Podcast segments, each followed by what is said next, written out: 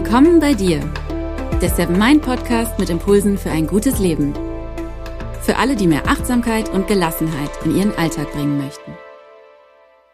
Hi und herzlich willkommen hier im Seven Mind Podcast. Mein Name ist René Träder und das ist Impuls Nummer 31. Ich freue mich, dass du dabei bist.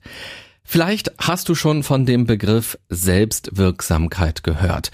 Darüber will ich dir heute hier etwas im Podcast erzählen. Selbstwirksamkeit ist eng verwandt mit Selbstvertrauen, mit Selbstsicherheit und mit Selbstbewusstsein. Eigentlich ist das ein Fachbegriff aus der Psychologie. Grob runtergebrochen meint er, dass man daran glaubt, etwas erreichen oder verändern zu können, dass man also wirksam ist. Ich finde das Konzept sehr praxistauglich, weshalb ich dir in dieser Folge Selbstwirksamkeit ein bisschen näher bringen will.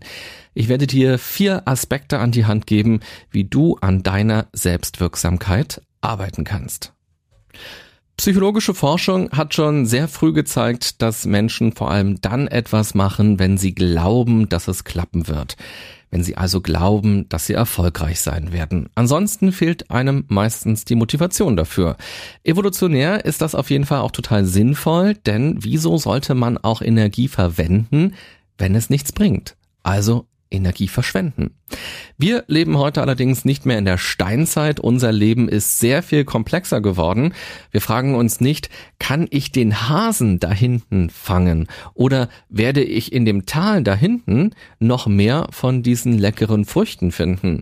Die Dinge, die wir machen, die wir erreichen wollen, die wir vorhaben, lassen sich meistens nicht so leicht einschätzen. Und trotzdem hängt das Leben von uns Menschen heute immer noch stark davon ab, ob wir glauben, dass wir etwas schaffen oder erreichen können. Glauben wir an uns, sind wir eher bereit anzufangen oder weiterzumachen. Und wenn wir nicht an uns glauben, versuchen wir es im schlimmsten Fall nicht einmal und verharren in unserer Situation, selbst wenn sie uns nicht gut tut.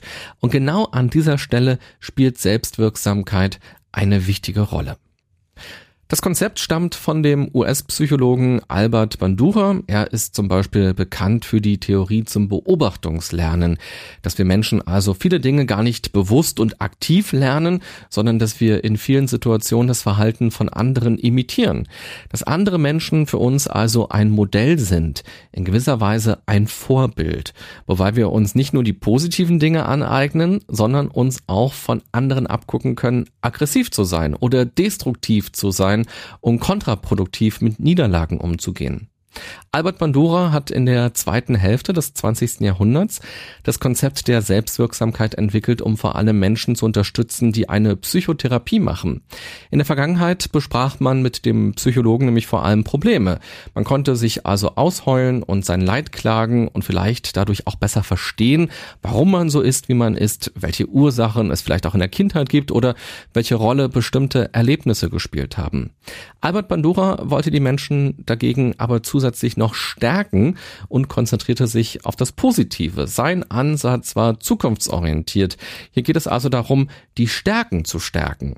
Vor allem, indem man sich darüber bewusst wird, was man alles kann und weiß, was alles gut gelaufen ist und dass man aber auch schaut, wie andere in ähnlichen Situationen erfolgreich geworden sind. Hier schimmert also seine Theorie des Beobachtungslernens auch ein bisschen durch.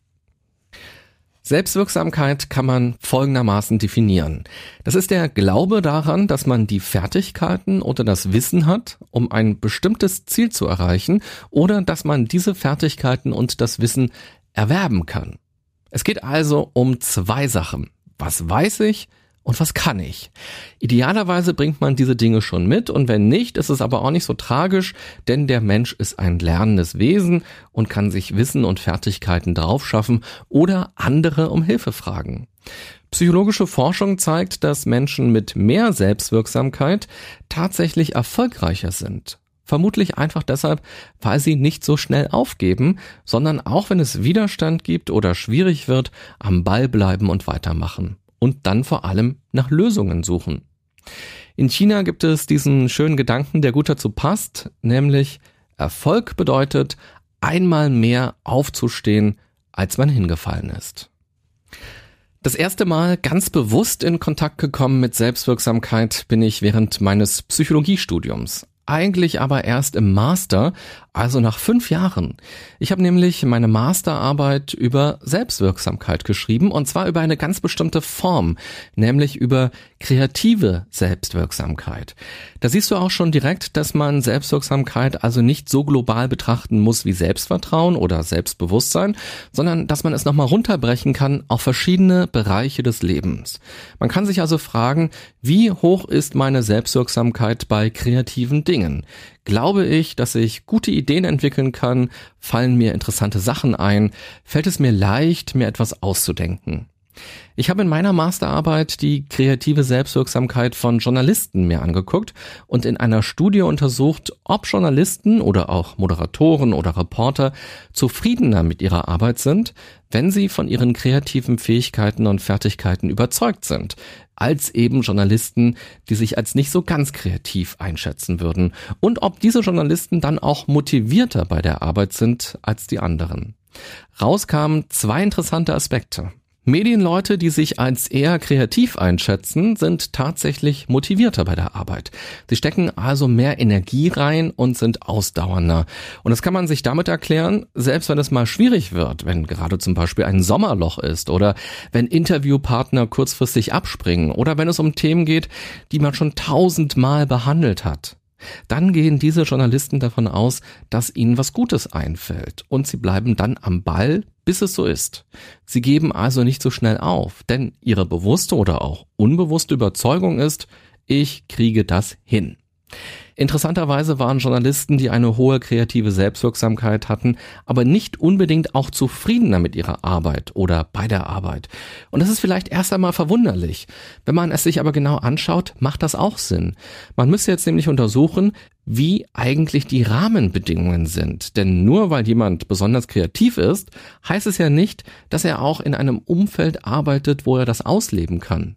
Es könnte sogar ziemlich frustrierend sein, sehr kreativ zu sein, aber eher Standardaufgaben zu haben oder auch sehr großen Zeitdruck bei der Arbeit, so dass es nicht die Möglichkeit gibt, an Ideen zu arbeiten. Ich erzähle dir das deshalb so ausführlich, weil das Konzept von Selbstwirksamkeit dadurch vielleicht auch nochmal ein bisschen deutlicher wird. Also die Journalisten waren nicht zufriedener bei der Arbeit, aber motivierter und einfach deshalb motivierter, weil sie eben davon ausgehen, ich schaffe das. Es lohnt sich, am Ball zu bleiben und da viel Energie reinzustecken. Das ist wahrscheinlich auch der ganze Zauber der Selbstwirksamkeit, dass man länger am Ball bleibt und mehr Energie hat und länger durchhält damit. Und das Schöne an Selbstwirksamkeit ist, dass man daran arbeiten kann. Man kann selbst wirksamer werden.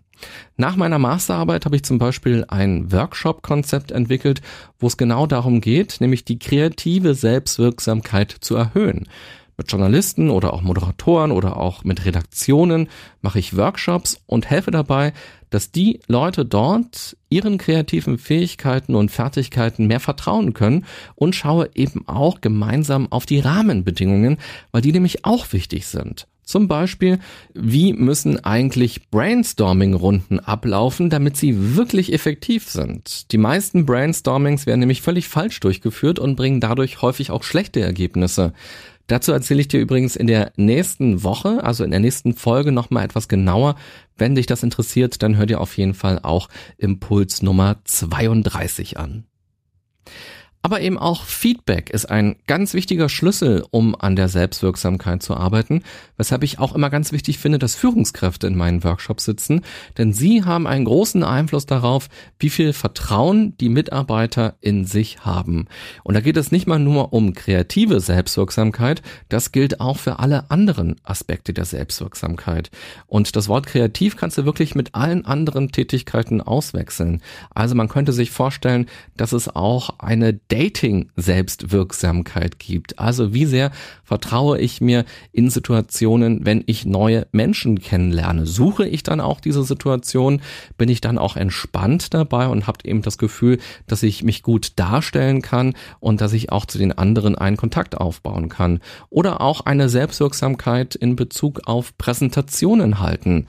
Habe ich also das Gefühl oder glaube ich daran, dass ich gute Vorträge halten kann, dass ich also weiß, wie man didaktisch damit umgeht, wie man rhetorisch damit umgeht, kenne ich mich aber eben auch in dem Thema aus, worüber ich rede und so weiter. Das heißt, man kann alle Tätigkeiten, die man sich so vorstellen kann, runterbrechen und auf Selbstwirksamkeit hin überprüfen und dann eben auch genau an dieser Selbstwirksamkeit arbeiten und diese Selbstwirksamkeit verbessern.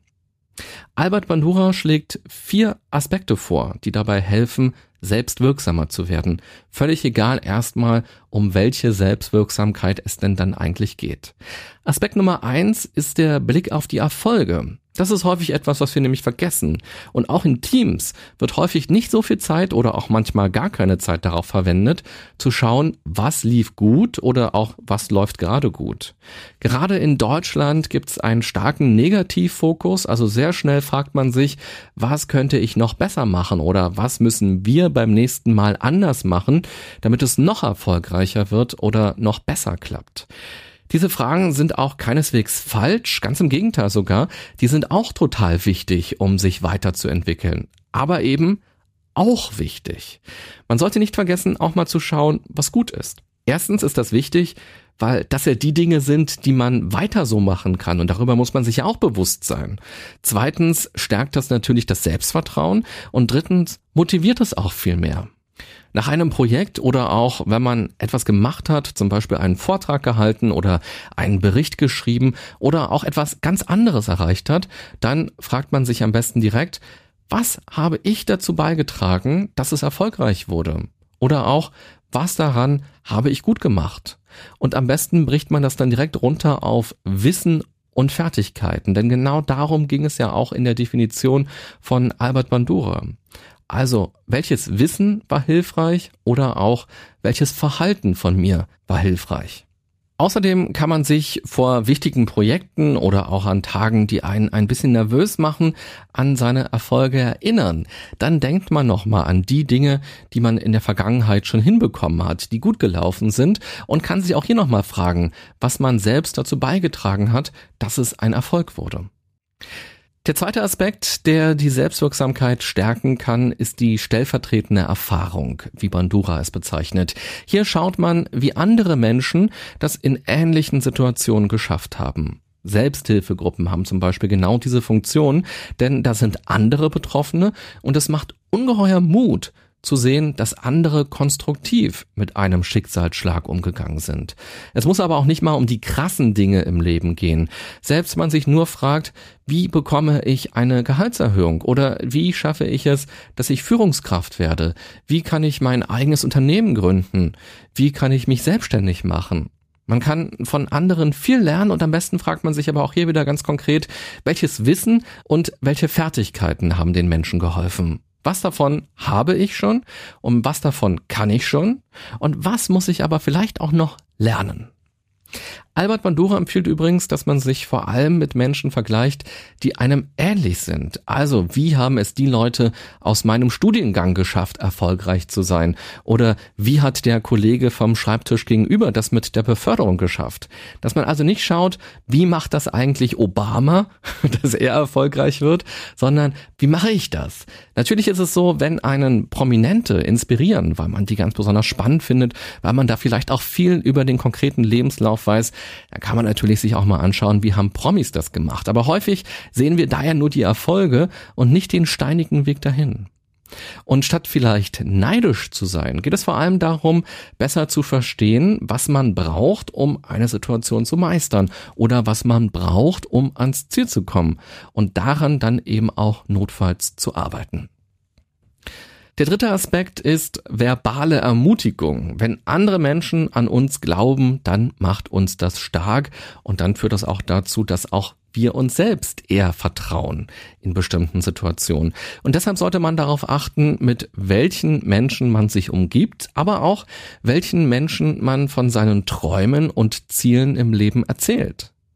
Man kann andere auch ganz bewusst auch mal fragen, was glaubst du, bringe ich schon mit, um mein Ziel zu erreichen? Also diese Fremdwahrnehmung kann ungeheuer spannend sein und auch motivieren und Kraft geben. Aber hier lohnt es sich eben wirklich nochmal vorher zu überlegen, wen frage ich denn eigentlich? Wie gut kennt mich derjenige? Und ist das sowieso eher ein optimistischer oder ein pessimistischer Typ? Das macht natürlich auch nochmal einen Unterschied.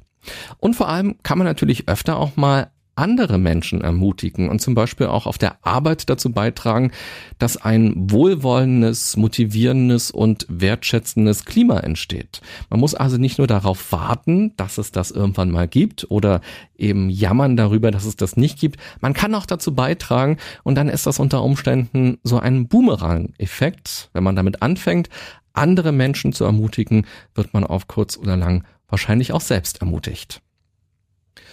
Und der vierte und letzte Aspekt, den Albert Bandura uns an die Hand gibt, um an unserer Selbstwirksamkeit zu arbeiten, ist, dass wir mit unseren Emotionen lernen, umzugehen.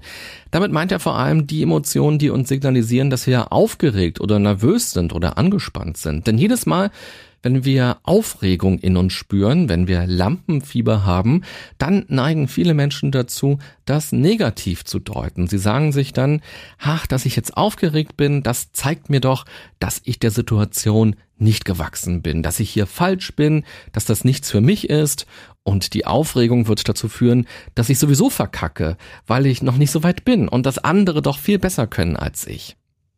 Hier braucht es also einen guten Umgang mit diesen Emotionen. Eine Möglichkeit ist, diese Emotionen neu zu interpretieren. Statt die Aufregung als Schwäche zu deuten, kann man auch zu sich sagen, die Aufregung zeigt mir gerade, dass mir das hier wichtig ist. Und die Aufregung macht mich auch wach und gibt mir Energie, um in der Situation gleich fit zu sein. Und viele andere Menschen wären in so einer Situation sicher auch aufgeregt. Meine Aufregung ist also gar nichts Besonderes und vor allem ist sie kein Omen für etwas. Umso öfter ich vor allem in so eine Situation komme, desto normaler wird es und desto kleiner wird die Aufregung von Mal zu Mal. Eine andere Möglichkeit ist, Entspannungstechniken zu beherrschen, die man schon im Vorfeld anwenden kann oder eben auch direkt in solchen Situationen. Da du diesen Podcast hörst, gehe ich mal davon aus, dass du dich für Achtsamkeit und für Meditation interessierst und sicher kennst du dich und deinen Körper auch schon gut und weißt, was dir beim Entspannen hilft, beziehungsweise bist auf einem guten Weg, um immer mehr Formen und Methoden kennenzulernen, die dir helfen, ruhig zu werden und bei dir zu sein. Eine der einfachsten und wirklich wirkungsvollsten Dinge, finde ich zumindest, ist der Atem. Also du kannst überall einfach deine Konzentration aufs Atmen lenken und dein Atmen ganz bewusst wahrnehmen, ohne es zu bewerten und auch ohne es verändern zu wollen. Viele Menschen werden dadurch ganz automatisch entspannter. Und wenn du mehr darüber erfahren willst, dann hör doch mal in die Impulse von Folge 26 und 27 hier im Podcast rein. Da stelle ich nämlich ein paar Meditationstechniken vor, die vor allem für Einsteiger interessant sind. Also Fazit, Selbstwirksamkeit ist ein sehr spannendes, vor allem ein sehr praxistaugliches Konzept. Es gibt viele Parallelen zu Selbstvertrauen, zu Selbstsicherheit und zu Selbstbewusstsein und es gibt eben auch einige Unterschiede und dazu gehören die vier Vorschläge von Albert Bandura, wie man an seiner Selbstwirksamkeit arbeiten kann. Der erste Punkt ist, dass man Erfahrungen sammelt und sich auf seine Erfolgserlebnisse konzentriert. Der zweite Punkt ist, dass man stellvertretende Erfahrungen sammelt, dass man sich also von anderen abschaut, wie sie Dinge geschafft haben und allein schon eine stellvertretende Motivation zu bekommen, die daraus nämlich entsteht, ist ja super. Und wenn man sich das anschaut, dann vor allem immer noch mal drauf achten, um welches Wissen geht es da eigentlich und um welche Fertigkeiten, also auch um welches Verhalten. Und der dritte Punkt ist, dass man ermutigt wird oder sich eben auch Ermutigungen sucht, dass man also spürt, andere glauben an mich. Und der vierte Punkt ist, dass man seine körperlichen Reaktionen lernt, bewusst wahrzunehmen, richtig zu deuten und einen Weg zu finden, damit umzugehen. Mich würde interessieren, wie findest du das Konzept der Selbstwirksamkeit? Vor allem, wenn du es heute zum allerersten Mal gehört hast, aber auch gerne, wenn du darüber schon was gelesen oder gehört hast, woanders. Und welche der vier Aspekte hast du schon ganz fest in deinem Alltag verankert? Was war für dich vielleicht aber auch neu oder interessant und du sagst, hey, genau darauf müsste ich eigentlich mal achten, auf genau diesen einen Aspekt? Das könnte ein Weg sein, mutiger zu werden, aktiver zu werden und besser mit den Dingen des Lebens umzugehen und damit eben an der eigenen Selbstwirksamkeit zu arbeiten. Und vor allem auch würde mich interessieren, wie erlebst du das im Job? Gibt es einen Raum für diese vier Aspekte oder fehlen einige dort komplett? Und wenn du Führungskraft bist oder Chef bist oder Teamleiter, kannst du dir vorstellen, diese vier Aspekte in den Arbeitsalltag zu integrieren und damit dann eben auch deine Mitarbeiter zu unterstützen. Oder wenn du sagst, naja, alle vier Aspekte finde ich schwierig, weil einige sind vielleicht sehr persönlich. Welche von den vier Aspekten könntest du dir vorstellen, könntest du auch mal mit deinem Team machen? Oder auf welchen dieser vier Aspekte könntest du auch mal bei Mitarbeiter achten? Du kannst mir sehr gerne mal schreiben, wenn du magst, zum Beispiel eine E-Mail oder du kannst auch auf Facebook mir schreiben unter dem Posting zu dieser Podcast-Folge. Ich bin auf jeden Fall sehr gespannt auf deine Reaktion, deine Ideen und natürlich auch dein Feedback. Und wenn du die Folge interessant fandest und hilfreich, dann freue ich mich auch sehr, wenn du den Podcast likest oder einen Stern vergibst oder ein Herz vergibst. Und ganz besonders freue ich mich auch über Kommentare von euch, zum Beispiel bei iTunes. Denn erstens helfen mir diese Kommentare besser zu verstehen, was ihr an dem Podcast spannend findet und welche Themen euch interessieren.